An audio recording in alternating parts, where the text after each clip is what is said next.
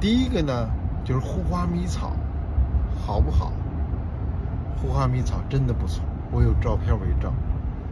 在海岸上，在荒地上，只要有一处荒地，它就护花迷草就盖上了，防尘、固沙、防止水土流失，它的作用是非常明显的，效果是非常好的，不需要太多的人工，它就慢坡的展开了。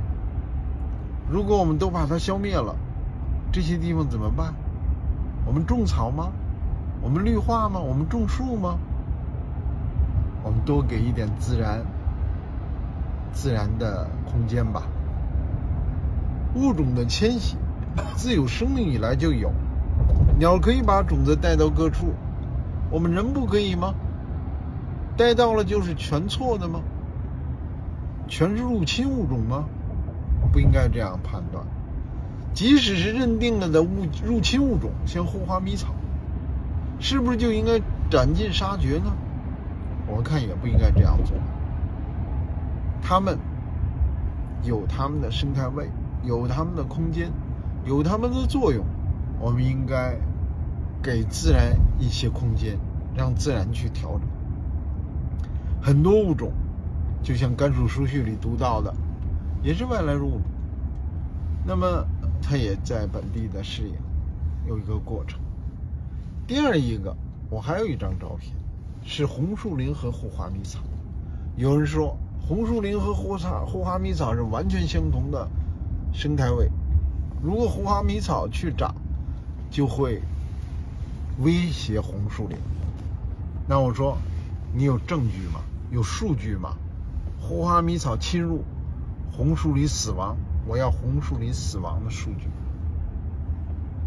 相关的同志都提供不出来。我仍然借这个机会向更广泛的科学家说：你们能不能给我提供胡花迷草侵入、红树林死亡的数据和证据？那我看到的是什么？我拍了一张照片，护花迷草和红树林和谐相处。什么叫和谐相处？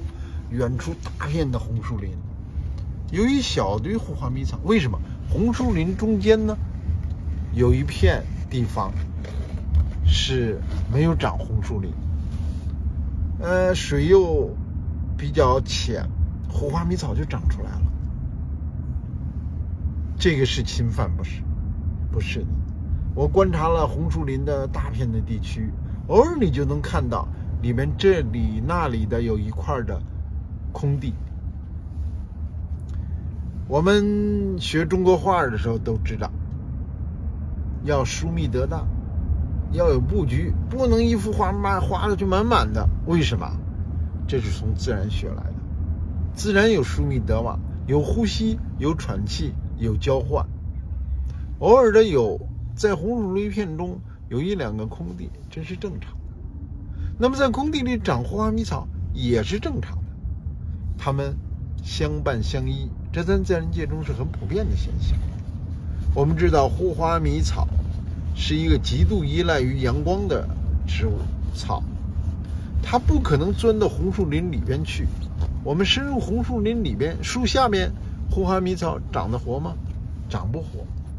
它不可能是长到树下去，跟树争营养、争水分、争阳光。反而是护花呃红树林在上面，花迷草在下面。红树林遮住阳光的地方，护花迷草就不长了。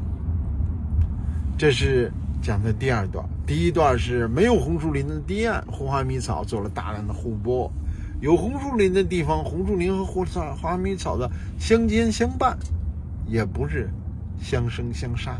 要说相杀呢，可能。红树林遮阴的地方，护花迷草的草籽即使过去了，也长不出来。但这我们也不应该把它归类为相生相杀。所以呢，这是第二大段，护花迷草和红树林相生相伴。第三段，有专家跟我们说说哦，我们这是红树林保护区，要保护红树林。我说你错了，红树林保护区。它的名字叫红树林保护区，并不是说在这个保护区里只能让红树林活，其他的全部杀死，这是完全错误的观点。红树林保护区，红树林是指标物种，我们要保护的是自然，我们要保护的要正确的做法是尽量减少人为的干预。自然中有一点护花迷草，就像有一点鸟，有一点招潮蟹，有一点。水生生命一样的，它们是一个生态系统，不是说保护红树林就把其他的全都拔了，要给红树林让位，这个保护思想是有问题的。总体来说，那么分析起来，我们认为护花迷草的处理要不要处理？我不反对处理，有一个原则。就是外来入侵物种，如果不影响我们的生产，不影响我们的生活，不影响我们的负面的影响我们的环境，我们都应该让自然给自然以自然。就是什么意思呢？就是你别管它，自然的淘汰、进化、演化，让他们去自然的去生存发展就好了。这就是我们常说的 wilderness 这个问题呢，十分重要。在护花迷草的问题上，在其他外来入侵物种问题上，我们建议呢，都应该采取这样的一个态度。在保护区里，最要紧的是要 restoration，就是要让它恢复，而绝不能我们。以为自己是上帝，去修复，去呃打动杀伐，让谁活不让谁活，这些都是不符合生态文明思想，不符合人与自然和谐共生。谢谢大家。